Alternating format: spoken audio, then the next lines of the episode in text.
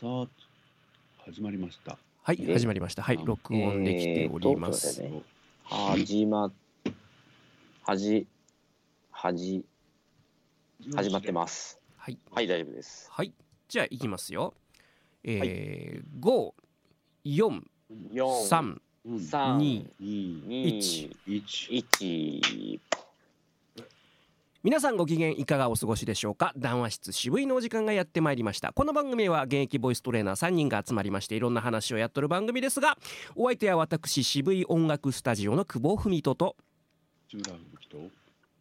ボイストレーニングスタジオサウスバウンド吉岡弘恒の3人でお届けしております。えー、まあこれ収録してる時点ではまあもうお盆も過ぎましてえー夏休みももう終盤に入ってるというね、えーさ最近というか、まあ、あの東京の方では、えーもう全国的にそうなのかな？あのうちの娘は小,、まあ、小学校4年生ですけども、えー、25日から登校ということで。えーへー。まあ、我々世代はね31日にもう涙目で宿題をなんかこええう確認するみたいなね、えー大体もうこの後半1週間はそういったシーズンに突入でしたけども。うんなんで早いんですか、いやー多分授業日数のあこととかじゃないですか？おあの、そもそもうん。早いですか、そもそも早い、うん。そうそう。だからもう今時はそうみたいですよ、えー。大変。うん、だからまあ夏休みだって、うん。と突入が早いわけじゃないですよね。えー、20日からですね。大体ね。えー、短い。夏は暑くなっていくのにうん。夏休みが短いとはこれいかにですね。うん。うんまあその分だから1日あたりの授業数をちょっと減らしたりとかっていうことじゃないのかなと思うんですけど、うん、大変そうですか、うんちょっとびっくりしました。なんかね、はい。大人になった今でもなんかこう8月31日ってなんかちょっと特別感あるじゃないですか。ええ。なんか。8月32日が来ると思ってますから。なんかやっぱあの頃のその季節感の刷り込みっつうんですか？ありますよね、うん。うん夏が終わるって感じですもん。ね、だからなんか8月ってなんか緩い開放感みたいなのが 大人になってもあるんだよな。ううん。んでも気が付くとねあっという間に8月終わるんですよね。気が付くと街には子供が歩いててあそっか夏休みかとそう思っててそうそうそう気が付くともうねああもう新学期なんだみたいな、うん。まあ実短いですね夏休み。あ意外とだからねこう一緒にいるとあの短いなと思うからなるべくだから、まあ、昨日もそうだったんですけどこうやっぱ付き合ってあげなきゃいけないなっていうのもね親としてはあったりとか あるんですよ。うん。うん、なかなかそれはそれで気遣いますよ。大変、うん。早いな。うんまあでもなんかあれですね大人もでもなんか今ってさそのお盆休みね131415っていう人たちもそんなにあのまあまあもちろん多数はいまいらっしゃいますけどずらして取るとかねあの結構いますから。だから今日なんかでも全然電車あ少ないなと思ってね。朝のうん。いつもなら通勤ラッシュの時間がね。うん。だ徐々に徐々に9月に近づくようになって戻っていくんだろうなっていう感じですよ。なるほどうん、もうだってあのー暦の上ではねもう立秋で、うんえー秋ですし。もうお盆過ぎたから残暑なんですよね。ああそうですな。あれなんかえっとえっと123が春で456が夏で、えー789が秋ではい101112が冬っていうのがなんか本来のってなんか聞いた気がしますよ。昔の暦ではそういうことですよね。形になってます大ね。体ねうんはい、うん。もうなんか全然違うよね。全然違う。うん。そうですね。うん全然まあ全然 まあずれてきてますけど、あの俳句の世界ではそれがそうだね。使われてますよね。そうそうそうそううん。秋ですよ。うん秋。でもなんかもう言うたらんでも、んすみませんもう言うたらねサンマが出てきてもおかしくない季節ですよ。そうだね。あの台風のあれじゃないですか？関係じゃないですか？結構ずれ込んでんのは。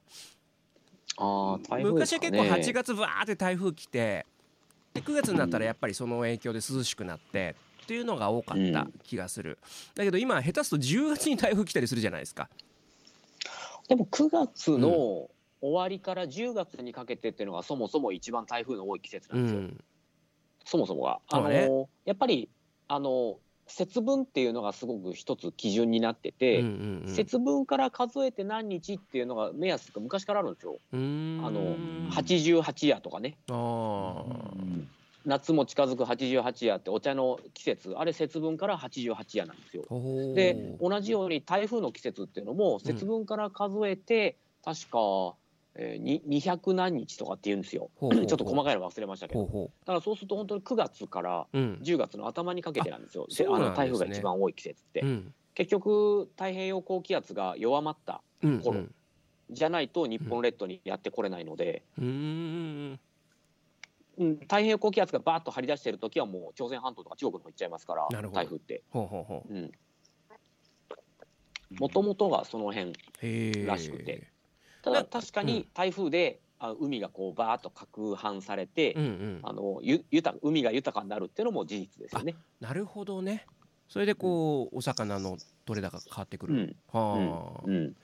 なんかあの僕聞いた話だとやっぱ9月過ぎると沖縄が安くなるっていうあの台風の影響を受けやすいのでね。ツアーで。ツアーで。そうそうそうそう。でだからその辺狙っていくっていう人もいるんですよ沖縄ってまだまだ泳げるんですかね？まだまだでしょうそりゃまだまだじゃないですか？クラゲとかいんのかな？クラゲ。いや、なんかやばいクラゲいっぱいいそうですけどね。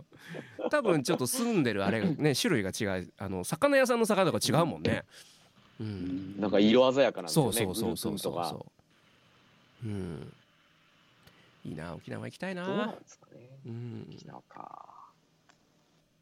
まあね、やっぱり世界で一番長寿って言われてる沖縄うんうん。が、やっぱね、いろんな沖縄の食べ物とかもちょっと見習いたいですけど。クースーとねあと豚だね。うん。あの美味しんぼで、うん。美味しんぼであった。沖縄料理の特集でね。豚の、あのーなんていうんですかね、豚の皮。うっていうんか、豚の面、面の皮みたいなのがねはいはいはいはい、ベロンと売られたりたりとかね、なんかあれを余すそう耳がね。ね。余すことなく食べるところになんかいいらしいですよ、う。うん。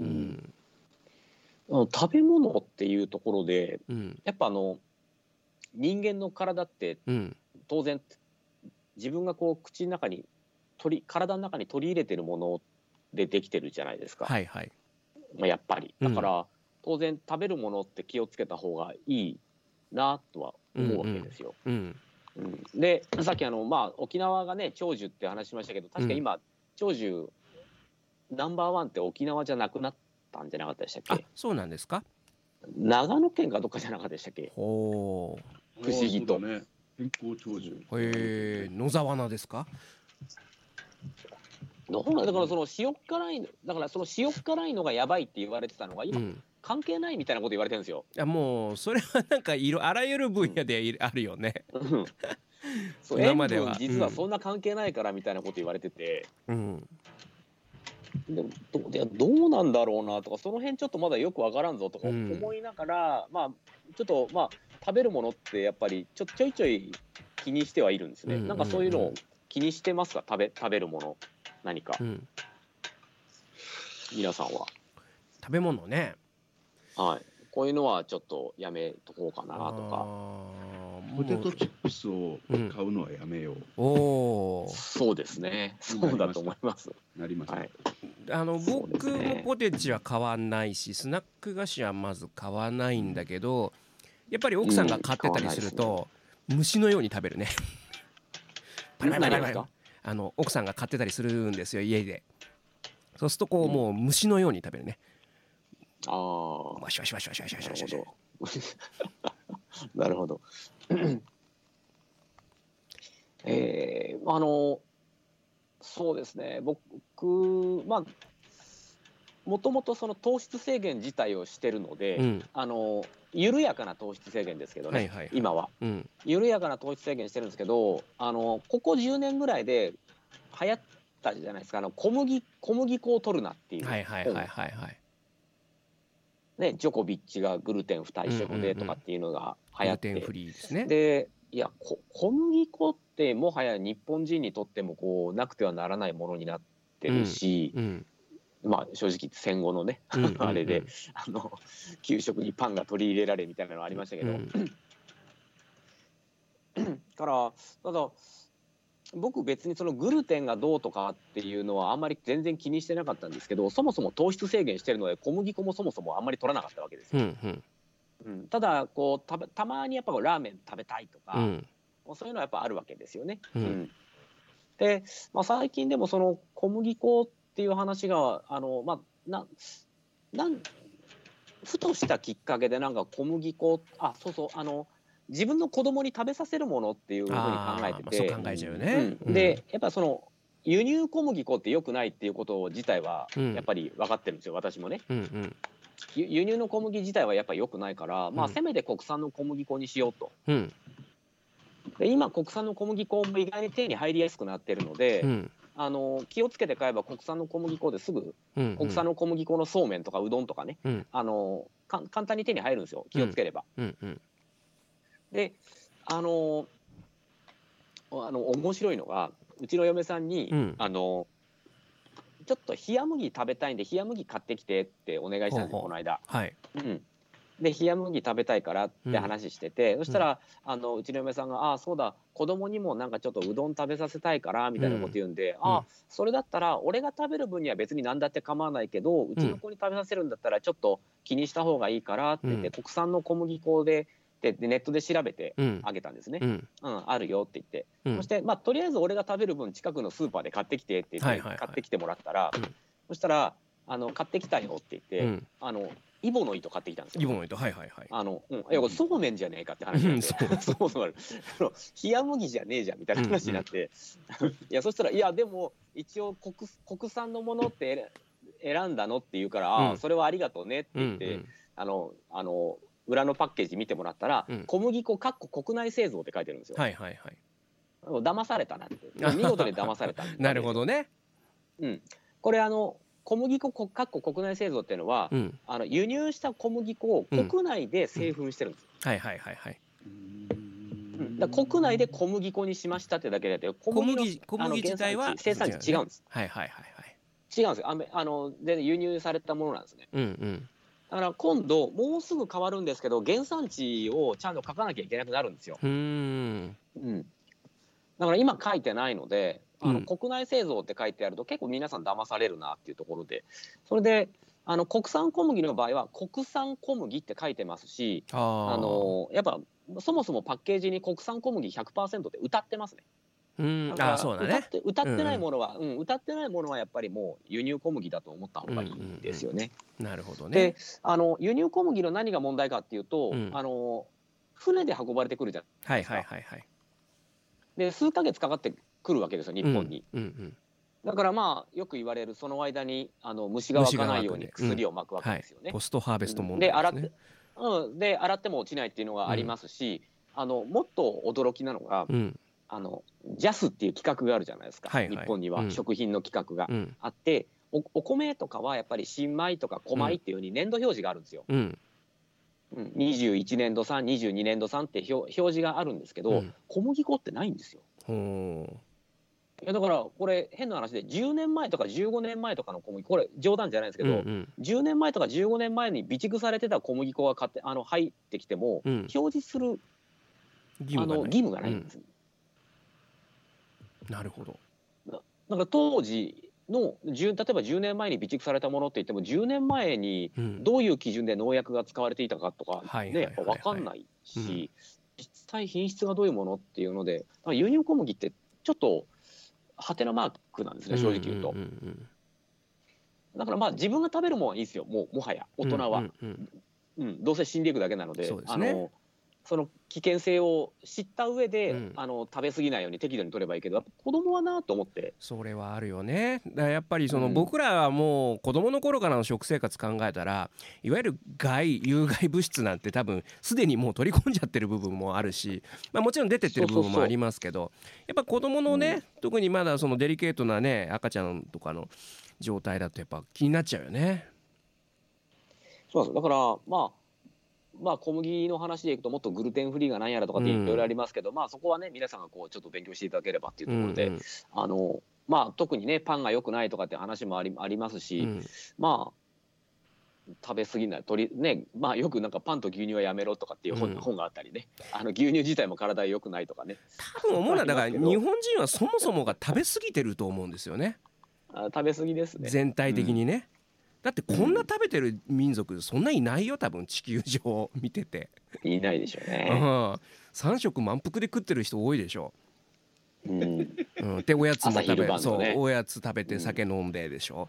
多分そんな民族として地球上ではかなり希少だと思うんですよね、まあ、豊かであるということでもあるんだけど、うん、みんなやっぱこう粗食が圧倒的じゃないですか？でしょうね。まあ一僕は今一日一食状態なんですけど、うんうん。ただ今はですねそのお昼ご飯に、うん。あの今最近この1年ぐらいで流行ってるあのオートミールのおにぎり。はいはいはいはいはい。オートミールを米化するっていうのがすごい流行ってるんですよね。うんうん、あのうちの奥さんもやっててやっぱ痩せたんですよ、うんそれで。だけど、へー。あやっぱ、ううん。んそうですよね。それをやめると痩せるんですよ。そうだから一生それを続けていくのかってすごい悩んでるああ まあほどほどにした方がいいと思いますけどね。あもちろん家族と食べる時は普通に食べますよ。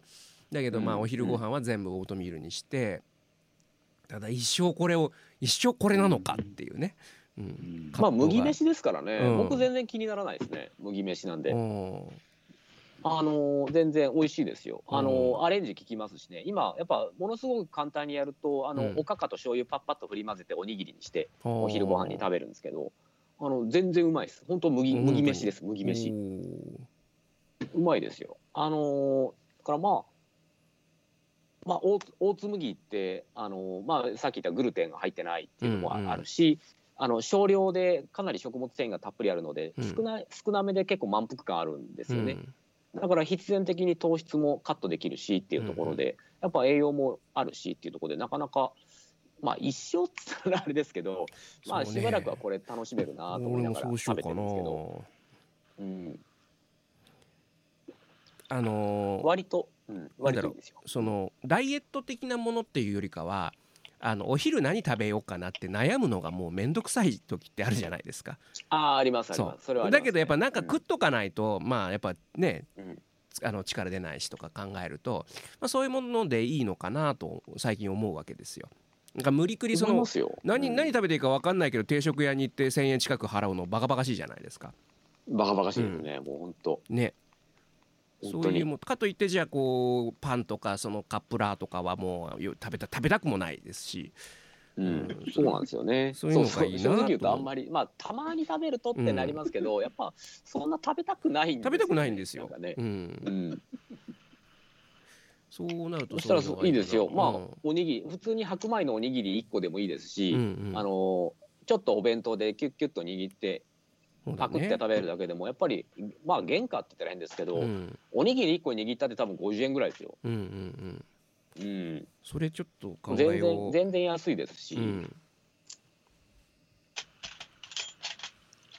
だからもうと特にもう僕なんてもう折り返し地点過ぎてるわけですから。いや本当ね体はいらないんですね そんなに栄養そうそう。いらないんですよ。栄養いらないんですよ。うん。うん。本当僕一日一食にしてからものすごい体調いいんですよね。腸のお腹の調子もいいし。だいたいそれぐらいだな。2食は食べてない日が多いですね。本当小麦もたうん。とほとんど取らない、まあ、いわゆるグルテンを取ってないっていうのもあるし、まあそれね完全にグルテンカットって僕できてないんですけど、うんうんあのえーさんまだちょっとね僕ちょっと正直よく分かってないんですけどグルテンって小麦に含まれてるタンパク質なんですけど、うんうん。あのライ麦とか他の麦にもあるんですよ。はいはいで、はい。僕はねないものだと思ってたんですけど大麦。大麦はい。大麦茶とかね、うんうん。あのの大麦にも本来ないはずなんですけど、うん。あるらしいんですへよどうやら。えだから麦茶は OK って言いながら麦茶もグルテン入ってますよ、だからグルテンフリーをやってる人は麦茶ダメみたいな記事があったり一体どうなんだろうなとか思ってるんですけど、あのだからビールダメなんですよね。だよね。うん。大麦ですもんでね。びっくりしたのが僕ね麦焼酎毎日飲んでるんですけど、麦焼酎も入ってるんですよグルテン。へえびっくりしました。蒸留酒なのに。蒸留酒でも？そうなんですよ。だからウイスキーモルトウイスキーですよね。とかジンとかウォッカとかうん。にもグルテン入ってるんですって。ええー、と思って。まあでもまさにまあマスオさん倍のええー、ですよ。まあもちろんねかなり割合としては低いでしょうけど。うん、入ってるんですよ。うん。もうじゃあもう無理だと思いましたもんね無理ですよそれは。うん。うん、グルテンフリー無理と思って、うんうんできるだけ減らそうっていううん。うんまあ。そうですね。まあもちろんあのラーメン食べたい時は思いっきり食べますけど、うん。いや食はねやっぱ日々考えないといけないですね。結局その体のなんかよくわからん不調があるなんかいつも疲れてんだよなとかなんか頭すっきりしないんだよなってあるじゃないですか、うんうん。そういうのってやっぱちょっと食なんかいつも食べてる何かをカットしてみるっていうところから始めると、そうだあの意ね。外にわかるらしいですよ。あの砂糖抜きはやめてみようとうんか、砂糖抜きはちょいちょいやってたんですけどやっぱ調子いいんだよね。うん。調子いいんでそうすよ。そうそうう。んやっぱ疲れにくいし。ねよくうん。よくあると思いますよね、うんけどまあ気がついたらまた食べてるんですけどね。うん。そうそうそうそう。だから本当人によってなんですけどちょっと毎日飲んでるコーヒーをちょっとやめてみるとか、うんうん。あのうん。本当習慣的にあのー食べてるものを抜いてみたりすると意外にやっぱりね。体って変わるんで、うん。だからまあ過度にあの僕も糖質制限を過度に皆さんに勧めてるわけじゃなくて僕も、あの体調が整ったら緩やかな糖質制限にスイッチしたので、うんうん。まあ食べ過ぎないようにそうだね。今ねし自然とそうやるのが多分ね、あの定着するんですよ。こう無理くり、無理くりやっちゃうとこやっぱりこういつまで続けんだとかね。やっぱ反動が来たりとかするので自然となんかもうまあ僕らの年で言うとねもうさすがにとんかつ食えねえなとかなったりするじゃないですか。そうそうだからさっき久保さんもね、言ったあのパンとかカップラーメンとかそんな食いたくねえしなってなるんですよね、うんなるうん、ポポテチも一袋食った時なんかうなんかもわーっとするよねもわーっとするなそうそうそうそう、そうなんですよ。体の中が。うわーってねうわーってきますよねなんか、うん。やっちゃったなーっていうかなんかありますね、なんかねいろいろ、うん、この間ねあのなんだろう。フレンチクルーラーってあるじゃないですか。ドーナツのさ生クリームが入ってあのふちょっとふわふわしたやつあれを朝1個食べたんですよ。一日体調悪かったね。油ですかね。なんかそうそうそうそう。ね。油と糖となんだ乳製品となんかもうもうずっとなんかもわーっとしてた。胃の中が。まあ正直正直一番よろしくないうん。パターンですよ、ね。あのやっぱ乳製品がダメなのとうそうそう。小麦粉がダメ。でで油と油砂糖がダメ。そう全部入ってる。うん。もうなんか爆弾みたいなもんだよでしかも揚げてるじゃないですか。あのその高温でてあの調理したものって、うん。ことさら良くないんですって、だからパンやめろっていう人が多いんですよ。あーそう。でしかもねあのあのミスドとかのこうすぐ作ったやつとかじゃなくてあのスーパーのやつだったからね、はいはいはいはい、うん、多分余計保存のなんかなんかいろいろ入ってるんですよ。そうするとね、よくなかったねあれはね。だから若い頃って、うん。そういうまあ毒って言ったら申し訳ないですけど、うん。そういったのものをやっぱりちゃんと肝臓が処理してくれるから、うんうん。まあ平気なんでしょうね、多分ね。うん。ある程度は。まあ、あとその、うん。一日のその消費量が全然違うんだろうね。うん。そのなんですかね、えー基礎的なね、うん。うん、基礎代謝か。うん。ダメだ。もうでももう大人になったらどうせ死んでいくだけだからもう僕はその添加物がどうとかって いやいろいろ、はい。い、ろいろねほ本読んだりして分かります危険性とかも分かりますけど、うん。もうそんなこと言い始めたらなっていうのがあってもう僕はもうそれは取らなきゃ取らないに越したことはないけどほどほどにっていううん。ぐらいになってますよあの自分は。それがでもあの行くところはその自宅菜園とかのね、えーもう本当に精巧無毒な、あの老後のね、まあその方がいいでしょうね。うんうん自給自足にこう至っていくのも、それもまた面白いでしょうね。まあ、地産地消が一番よくて、あの自分が住んでるところの半径10キロ20キロあたりでね取れたものを食べるのが一番体にいいってやっぱうん。水、あのまずその水を飲んでますからね、うん。その水を飲んでるからその水で育ったものっていうのがやっぱり一番合うっていうところで、うん。そうなっていくと本当にそのね東京一極集中からこう地方にどんどん分散していくっていう生き方はこれから進むかもしれないよね。ね、だから働き方がねうん。まさに変わって、あの NTT がねこの間採用したうん。もう日本全国どこに住んでもいいですよって基本リモートワークなんでっていう。でうん。その会社に出社する時はもう出張扱いにするんですって、なるほどね。だからもうどどこに住んでても飛行機使おうが何しようが交通費全部出すからって言って。素、敵だねまあ東京でそうん。の住宅手当とか出すよりはそっちの方が安いのかな。結局ねその方がいいんじゃないですかね、うん。あの広いオフィス借りてねそうだね。あの机が一つ一つあるよりかは、うん。うんいいんでしょうね。うーん。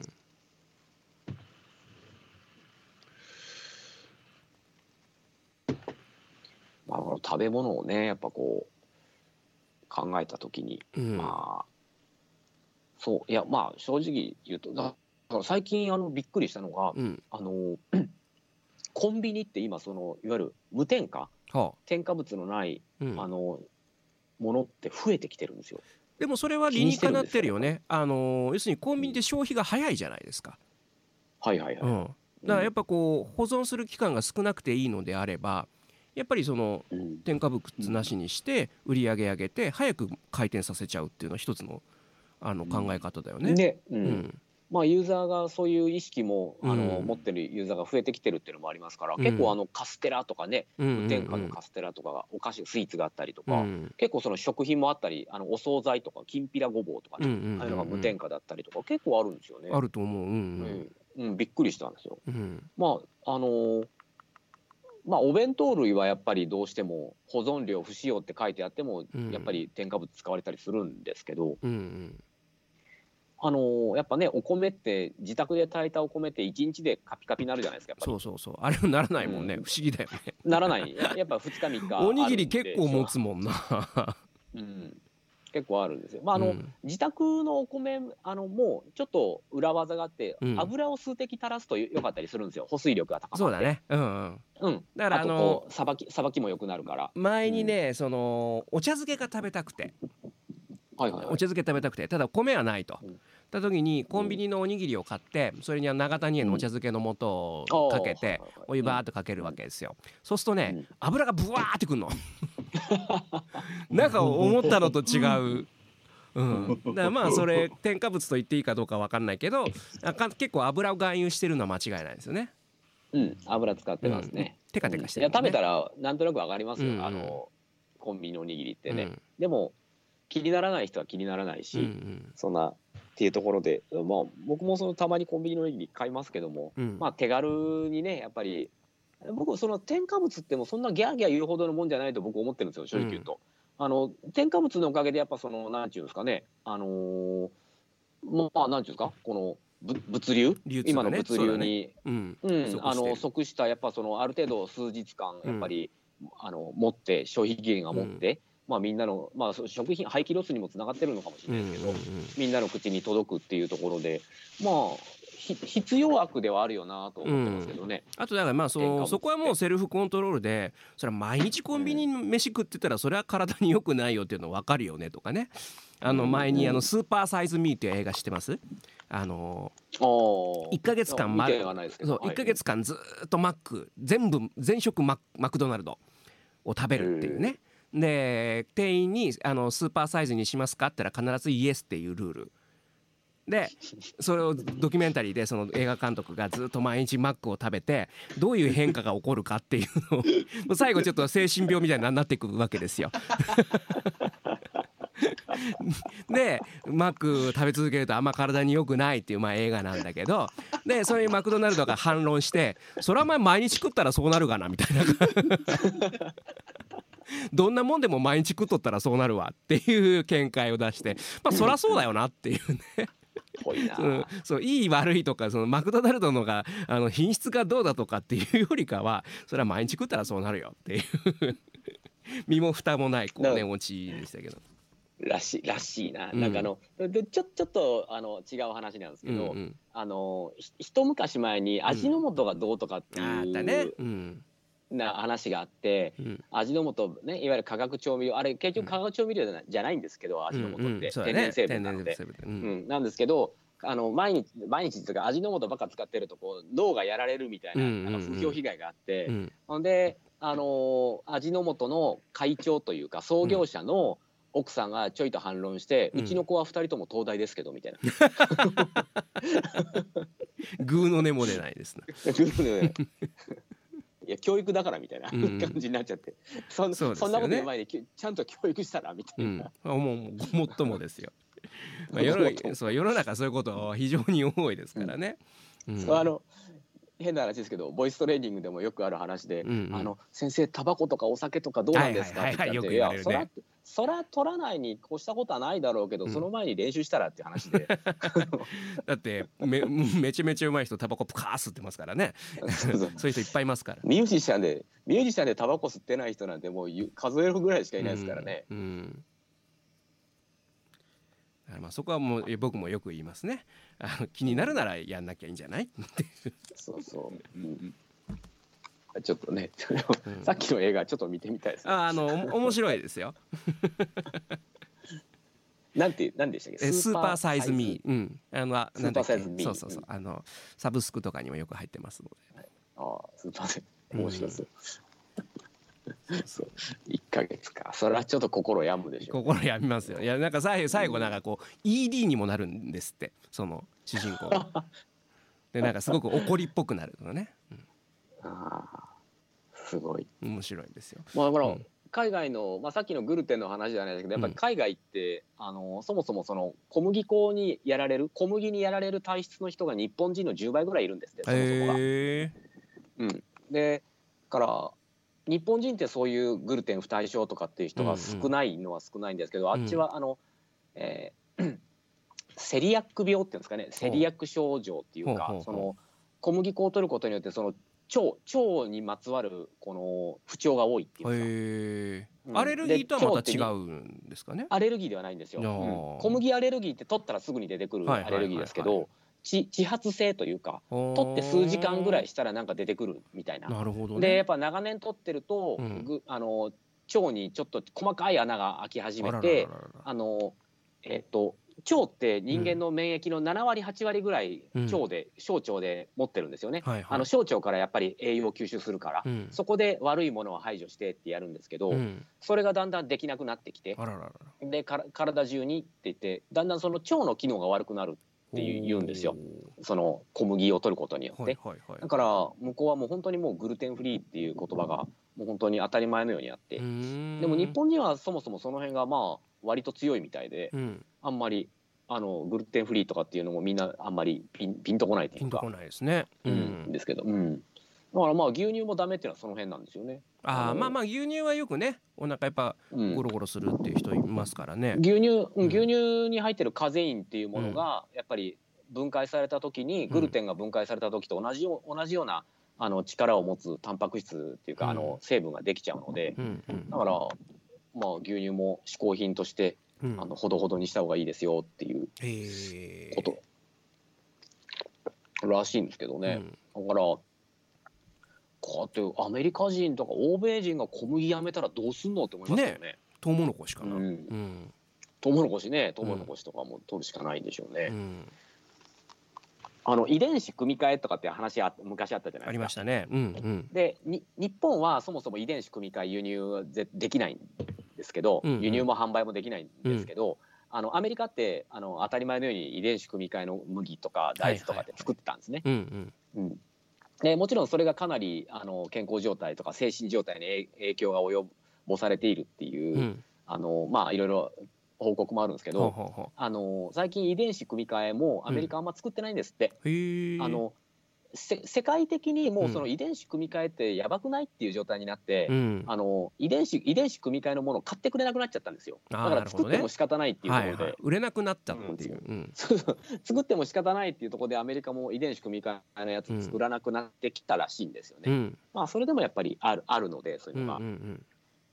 トウモロコシと大豆と,、えーとまあ、小麦ですよね、うん。まあやっぱ量がね半端じゃないですからね。ううん。ん。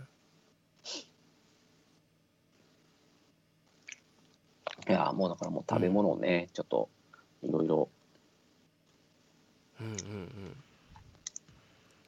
まああの気にし始めたら本当あの昔あった番組あるじゃないですか、まあ、あれはよくね納豆が体にいいとかああ、ね試して買ってんサですか？バ缶が体にいいとかもうね 次の日ねスーパーから消えちゃうようなの思いっきことがありりますけど。テレビか。はい。うん何々は体にいいっていうのありますけど何々はダメっていうのやらないですよね。それはやっぱね、あのーうん。スポンサー的にアウトそうですよね。そうそうそうもう個人攻撃みたいなね、会社攻撃になっちゃいますからね、それはよろしくないでしょうけども、うん、まあでも今は本当にあれじゃないかな。とっても健全じゃないかな。僕らのそのね子供の頃なんかなんか毒々しい色したお菓子とかいっぱいあったしさ。なんかね青色南国そうとかやつそうそうねそうそうそう、う。ん僕らのちょっと上の世代とさ昭和30年代とかもっとひどかったっていう話聞くしさ、うん。うん。その甘味料とかもね発がん性の高い、うん。あのチクロとかサッカリンとかっていう、のが使われてたりとか、まあ、今のねあのアアスパルフェテテームですか？ねなんかそういうのもあんまよろしくないって言いますけどもね、うん。うん。まあ、結局、まあ、僕思うのはこのこの100年のこの人人間っていうのは全てのこうなんか実験台のような感じはするよね。急激に進化しましたもんね。だからもう自然界にないものがどんどん溢れてきてでいまだにそのね電磁波の影響なんていうのも分から分からないわけじゃないですか。うん。うん、それをもうもう僕らが僕らの子供の世代にもうなんかあやっぱそうだったみたいなことになるんだろうと思うしさ。体ついていかないですよね。いやこの100年はもうしょうがないよなと。その江戸時代から。あの、ね、明治大正昭和、えーうん平成令和っていうのはもうこの急激な変化はしょうがないよね。まあ、ただ病気はなくなってるからね。確実にね。ああそうですね、うん。その辺の科学のね、うん。まあ新しい病気も増えてる増えてるけどどね。増えてるそう。だからまあそう大体50年ぐらいで死ぬのがもしかしたら地球的にはいいんだよね。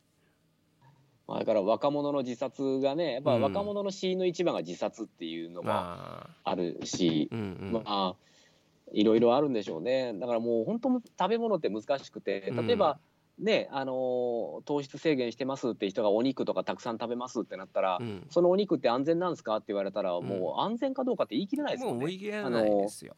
ねその牛とか育てるのにそもそも成長剤とかそういった謎のホルモンを与えられて、うん。あのねあのなんかもうあっという間に発育したものに食べてるから、その回り回ってその成長剤が人間の体入って最近の子供発育いいですもんね。そうだね。いやもう本当にいや本当にそういうことなんですよ、ね。だから結局何かを取れば何かが足らないだったりとかするし、うんまああと僕一番思うのはね食べて美味しいないいなと思えばいいんだよ。なんかまあ気持ち的に。そうだから あの一番それが。結局認識が全てをつかさ司ると言いますかね。う、うん。ん。だ例えばこうやっぱあれが何々が悪かったとかねいろいろまああるじゃないですか、うん。でも結局いいと思って食べればいいんですよ。どうせうんこなんだよ、薬になりうんますね。そう、うん。出ていくものも多いですからね。そうですね。そうそうそう。本当本当。そう考えるのが多分妥当かなと思いますね。だからまあよくビーガンがどうだとかって言いますけどあの、うん。まあまあこれ全てにおいてそうなのかもしれないけど自分でいいと思ってやる分はいいと。ただそれをこう人に押し、この間なんかすごいの見ましたよ。あのビーガンの人がイギリスのデパートのデパ地下でさあの酪農を糾弾するっつって。あのあー牛乳を開けて ダーってね床にこぼして、で警察に連行されてん。ですよね。もうすごいことやんなと思って、だから それ自分だけでやってりゃいいなと思うんですけどね。うん。それそれ別にお金払って買ったわけじゃない。そうお金払っちゃダメなのよビーガンって。要するに あのそこでお金払っちゃうとそのだって酪農に反対しつつもそこに、まあ、資金供与することになるじゃないですか。そうですね。だからそれやっちゃダメなんです。だからか買わないでうん。ダーってなんかす すごいことやるようなと原理主義者ですね。いやもうほんとほんと。うんだからもうその人たちは社会に社会と関わってはいけない人たちだと思うね。うん。うん。まあいいビーガンと悪いビーガンがいるうん、まあビーガンビーガンもねあのいい人たちも当然いるんでしょうけど、うん彼らは彼らなりのあの論理があってやってるっていうのは分かるんですけどね、うんあの例えば牛肉食べないって言ったら、うん。牛肉1キロ食べるのにその牛肉を育てるのにうん。CO2 がどうとかとかね、うんうんうん。あのいろいろあの言うのでまあ彼らなりの論理があるんだろうとは思うから、うんまあどうぞ勝手に、ね、体壊さない範囲で好き好きにどうぞっていうのはあるんですけど、あのまあそのね牛乳ぶちまけたりとかするとちょっと、もうだからもうあのまあ右とか左とか言わないですけども曲がついちゃうじゃないですかそうだね。いやだからそうあの、うんもうやりすぎだよ言い分としてもまあまあねそれさなん分からんでもないんだけどそれを例えばさ1年2年とかさ5年10年でやるの無理よっていう話をね。そうですそれねだから100年とか200年ぐらいかけてあのそういうふうにこう世の中の流れがなっていきゃいい。まあそれはそれ確かにいいよねっていう話ではあると思うんだよね。だからそれはこうき急速すぎるよね世の中の動きって、うんそのそういうこういろいろ主張する人たちね。だから革新派っていうか、うんうあんそう急速に革命を進めたがりますからね。ね急がなくてもゆっくり価値観が変わればいいじゃないと思うけどな。うん、ああのいいものだったら変わっていくはずなんですよ、ね。そうそうそうあのまあジェンダー問題とかもそうじゃない？うん、だから保守的、うん。まああのこうやって話してると、まあ、我々ってどちらかというとちょっと保守的な考え方なのかなとはあるんですけど、うん。あのちょちょいちょいメンテナンスして、うん。ダメなものは変えていけばいいし、うんうん。いいものは残していかないといけないからっていうのが、まあ、保守だと僕思ってるんですね。うん。あのただただ闇雲にねあの守っていくだけじゃなくていやもうやっぱメンテナンスメンテナンスなんでね、うん あのうん、だからこうダメなものはちょい変えていけばいい。でも急激に変えるとなんか問題があるからっていうところでううん。ん、緩やかに変えていけばいいと思ってるんですけど、うん。どうにも急ぎたがる人たちが急ぎたがる人いるよね。いますねちょっと。いやだからそれやったやったらやったでなんか問題が出たらどうすんのって思うんですよいつうんうんも、うん。うんもう一気一気に一気に180度転換してああ失敗したとかなっちゃったらどうすんのって思うんですけどね、そうだね。だから例えばその障害者差別なんて今もうないよねほとんど。その、うん。まあ目にするところではね。まあ個人個人ではまあいろいろあるとは思う思うけど、まあ、ゼロではないとは思うけど、うん。やっぱうちのおばあちゃんとかさあのーすげえ覚えてんのがさあのいわゆる小人症の方が歩いてたのよ街歩いててはいはいはい。おばあちゃんが俺と来て「藤田君見て見てごらん見てごらん。あれあれ」っつって。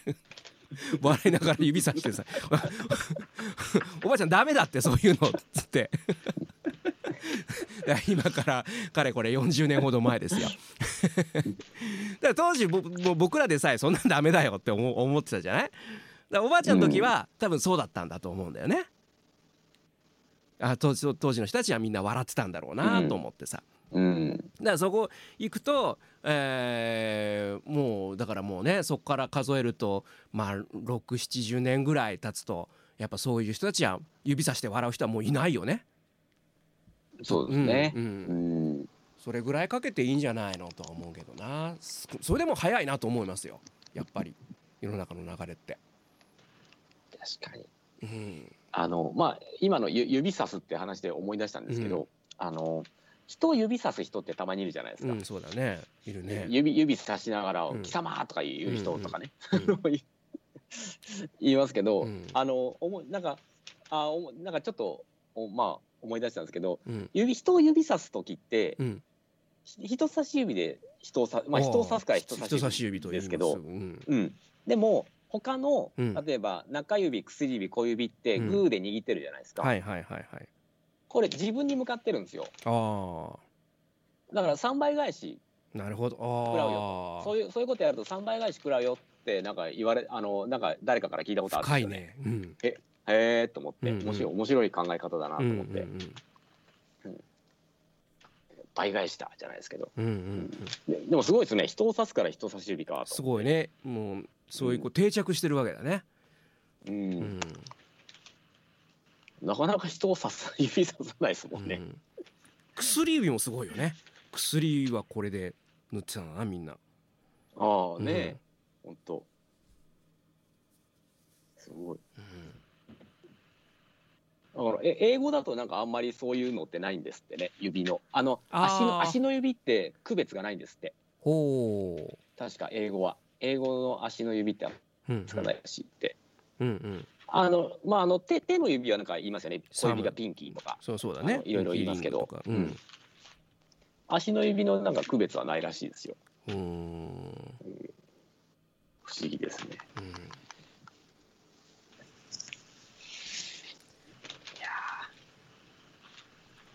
まあポテトチップスはうん。買わないっていうことで。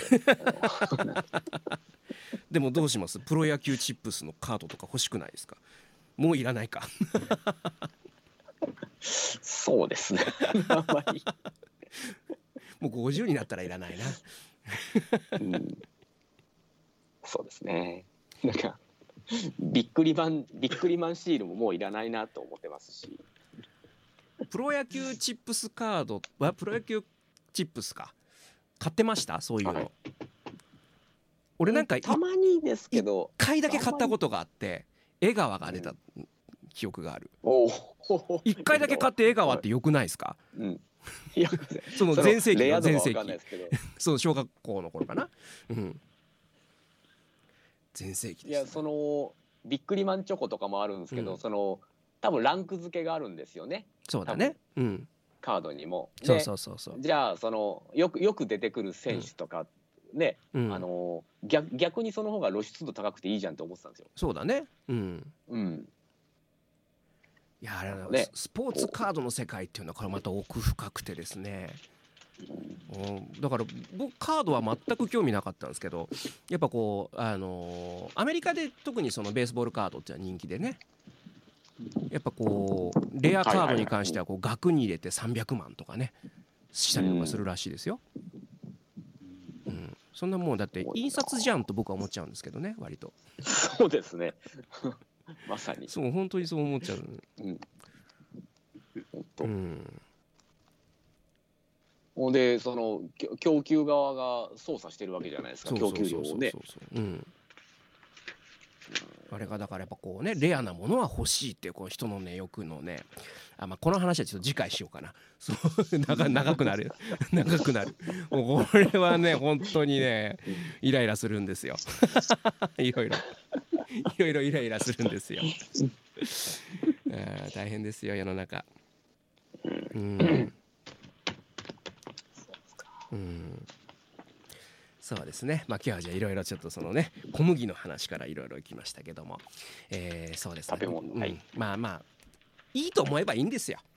いいと思えばいい、うん。まあうん。全然、そう。全然いいと思います。む無理やりこう、は無無理やりなんかこう惰性で食べないというのが大事だなと思います最近は、うん、うん、そうそうそお腹う。が空いてなきゃ。そんなことやってもストレス溜まるだけです。そう。お腹空いてなきゃ食べなきゃいい、ううん。ん。です。というところで今日はこの辺で。はいお開きとしたいと思います、お相手は渋い音楽スタジオの久保文人と。スグラフ吹と。ボイストレーニングスタジオサウスバウンド吉岡弘恒の。3人でお届けしました。また次回お会いしましょう、はい。さようならなら。さようなら。